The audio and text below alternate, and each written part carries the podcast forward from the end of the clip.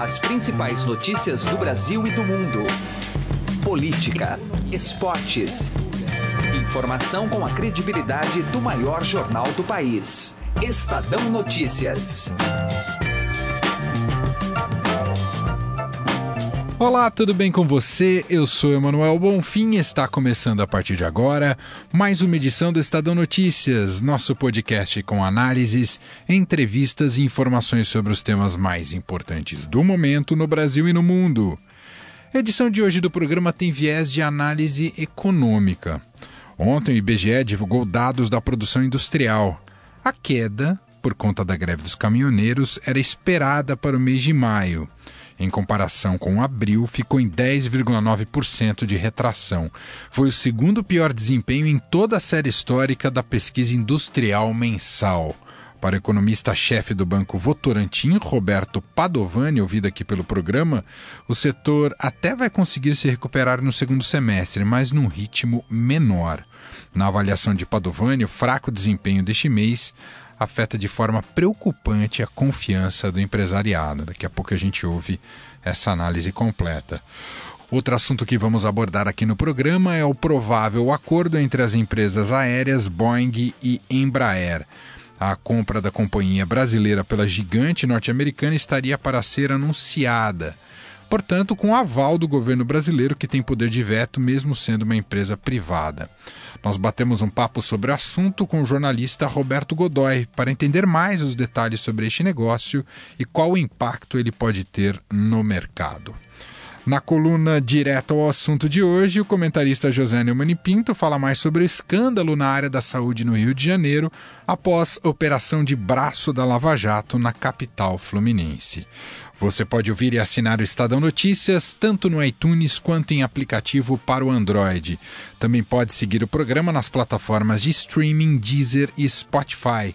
Nas duas, basta procurar pelo nome do programa no campo de buscas e passar a acompanhar todas as nossas publicações. Ouça e participe. Estadão Notícias.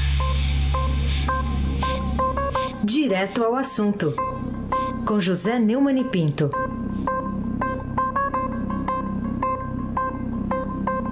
Ah, mas eu gostaria tanto de poder conviver com a consciência de Gilmar Mendes, se é que ele tem alguma. Pois é, recentemente, naquelas levas de condenados e bandidos eh, de colarinho branco que ele andou soltando lá no Rio, havia dois nomes que chamaram a atenção secretário de Saúde de Sérgio Cabral, o Sérgio Cortes, e o empresário Miguel Skin, da empresa Oscar Skin, fornecedor de equipamentos de saúde. Pois é, ele soltou os dois e logo o Sérgio Cortes saiu pelos é, salões de beleza dos shoppings do Rio para mostrar a sua, o seu porte, digamos assim. Pois bem, agora o Marcelo Bretas acaba de condenar os dois né, pelo roubo em saúde. Você, meu caro amigo, pode imaginar o que é, é um roubo em saúde? As pessoas que são prejudicadas, as pessoas que morrem. Ele decretou cadeia para todo mundo e é 1 bilhão e 300 milhões de devolução de dinheiro roubado para várias pessoas, várias empresas, 33 empresas, inclusive para o senhor Miguel Skin e para o senhor Sérgio Cortes. E fico pensando, o Gilmar Mendes está de férias não vai ter como soltar os dois. Quando voltar de férias, será que ele vai soltar os dois? Ou será que pela primeira vez na vida ele vai ter consciência do grande erro de ficar soltando essa gente para ser surpreendido ali na frente? É surpreendido ele. Não o juiz Bretas, não o pessoal da Operação Lava Jato, nem eu. Inclusive, um dos procuradores lá fez uma brincadeira lá. Lembrou que, numa entrevista que deu o Estadão, o Gilmar Mendes falou no absurdo causado pelo tráfico de drogas no Rio de Janeiro. Pois é, pode incluir agora o absurdo eh, do furto na venda de drogas lícitas, de remédios que poderiam estar salvando vidas e curando doentes. José Neumann e Pinto, direto ao assunto. Estadão Notícias. Economia. O nosso bate-papo agora é com o jornalista Roberto Godoy, aqui do Estadão. Vamos falar sobre a criação da terceira empresa envolvendo Boeing e Embraer. Tivemos uma apuração nessa semana aqui do Estadão, mexeu muito com os mercados de que isso estaria muito adiantado, já aprovado aí pelo governo em vias de, enfim, consolidar. Godoy, qual que na prática o que deve acontecer envolvendo Boeing e Embraer? Godoy. São aí nessa notícia são dois vieses. Um deles é o ganho de mercado. Isso é típico, é, faz parte das regras do jogo, não tem nada de antiético, de ilegal, imoral, nada disso. Dizer, o que o mercado percebe? Você tem.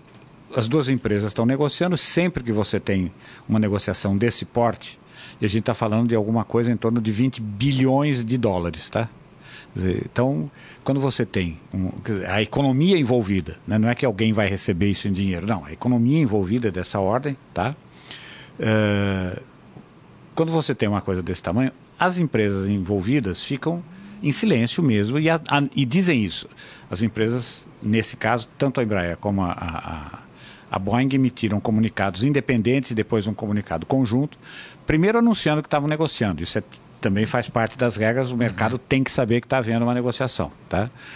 Uh, e depois dizendo que até que o negócio, uh, quando e se o negócio fosse, que, se quando e se fosse, né, fosse decidido, elas anunciariam. E até então, silêncio. O mercado usa esse silêncio para ganhar dinheiro, para produzir Especular, movimento. Né? Então, de vez em quando, alguém eh, planta uma informação, fica, sabe que. ou tem um um, um, sinal e aí dá uma super dimensão a esse sinal, uma coisa, olha, está prestes a sair e tal, essa coisa toda, e principalmente no, no formato do que está acontecendo aqui no Brasil e em, em relação ao Boeing, que é o seguinte: vai dar negócio. A questão é só quando. Tá? Então, aí o mercado reage e alguém ganha muito dinheiro, não alguém, mas muitos alguém né? ganham dinheiro, investidores de todos os tipos e tal. A rigor, a gente tem que levar em conta que, lembrar uma coisa, a Embraer já é uma empresa eh, multinacional. É, o, controle acionário está na mão de alguns fundos, eh, de alguns fundos internacionais. É, e eles é que controlam as ações, essa coisa. Tem aí um segmento razoável de investidores pessoa física, tá? mas a maior parte está, a maior parte das ações, os grandes lotes tal, está na mão desses grupos, e aí por isso que também o negócio está caminhando bem.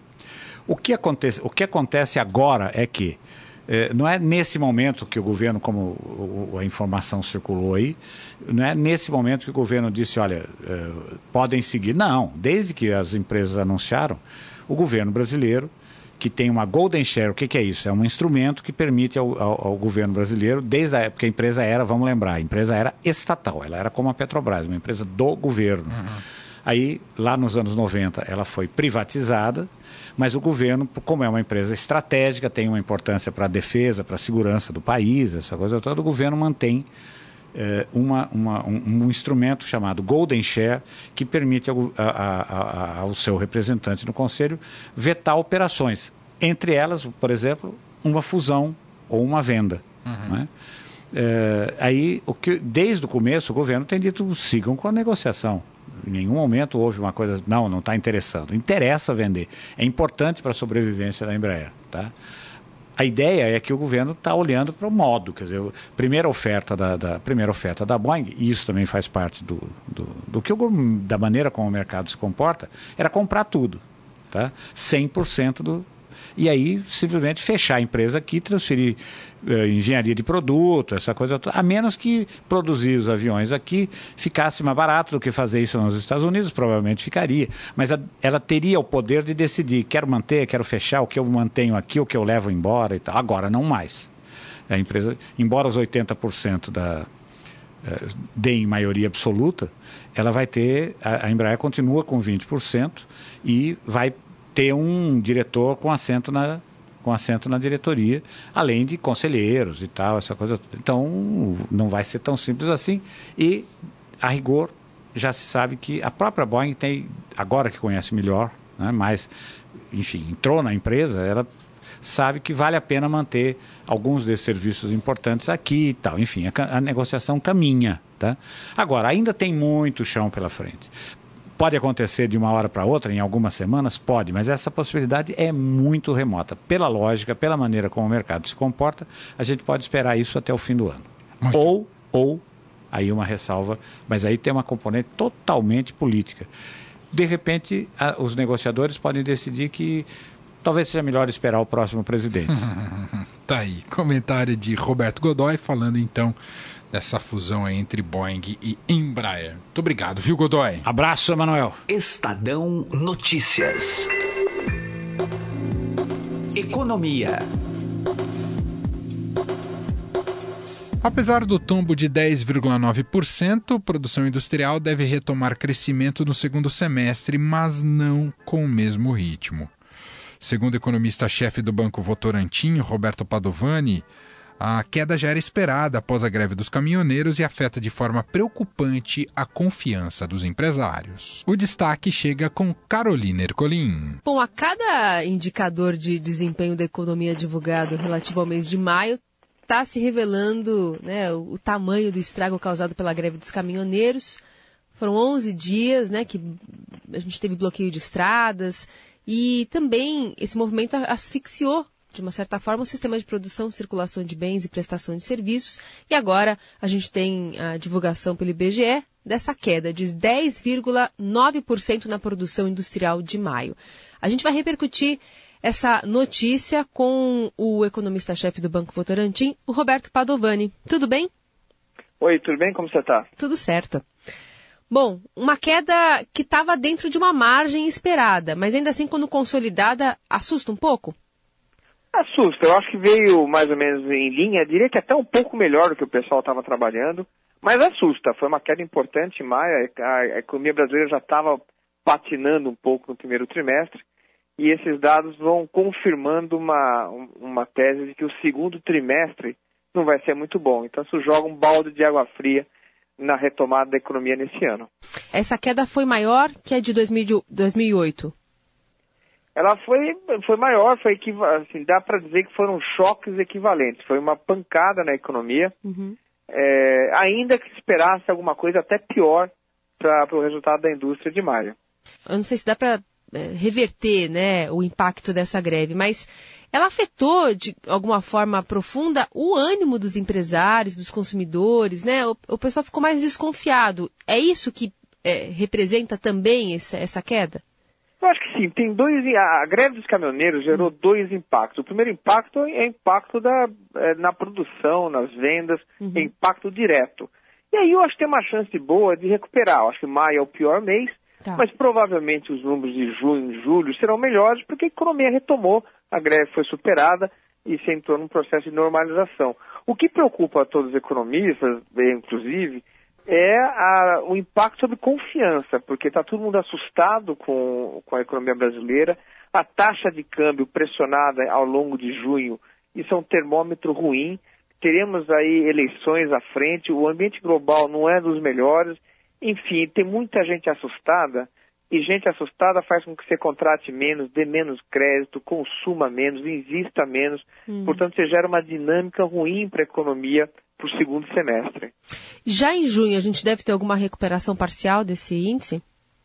Eu estou seguro que sim, é, principalmente no caso da indústria automobilística, o, o impacto foi muito duro, mas a retomada foi muito rápida também. Então, provavelmente, isso vai estar aparecendo nos índices de produção industrial de junho e julho. Então, é, acho que a questão de maio é localizada. A questão agora é saber quais são os efeitos indiretos que a gente tem sobre confiança, sobre retomada da economia no segundo semestre. E qual que foi o setor da indústria mais prejudicado?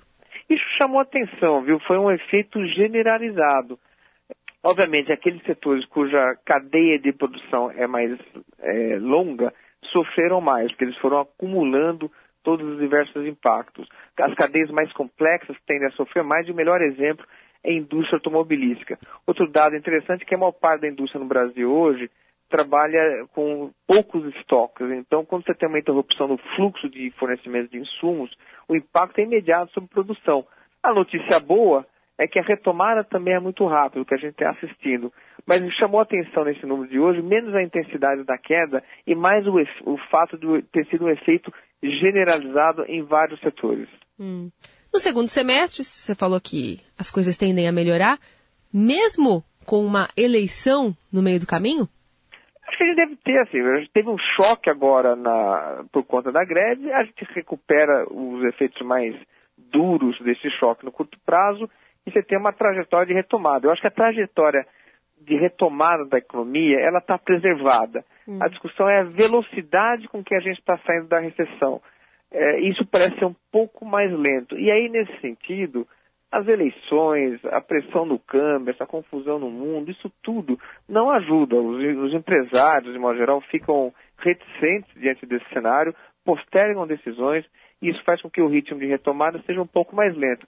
Notícia boa é que a retomada está aí, está continuando, só que uma velocidade menos rápida do que a gente gostaria. É, eu acho que, inclusive, entra no contexto do suporte dessa sua análise, um dado desta quarta-feira também, que aponta que depois de oito meses seguidos acima dos 50 pontos, o indicador de confiança do micro e pequeno empresário, medido pelo Serviço de Proteção ao Crédito e pela Confederação Nacional de Dirigentes Logistas, marcou 46 pontos em junho. Então, na comparação com o mês anterior, foi uma queda expressiva aí de 14%, e com isso o aumento do otimismo observado no último ano, né, está se revertendo em cautela por parte da, das empresas de menor porte.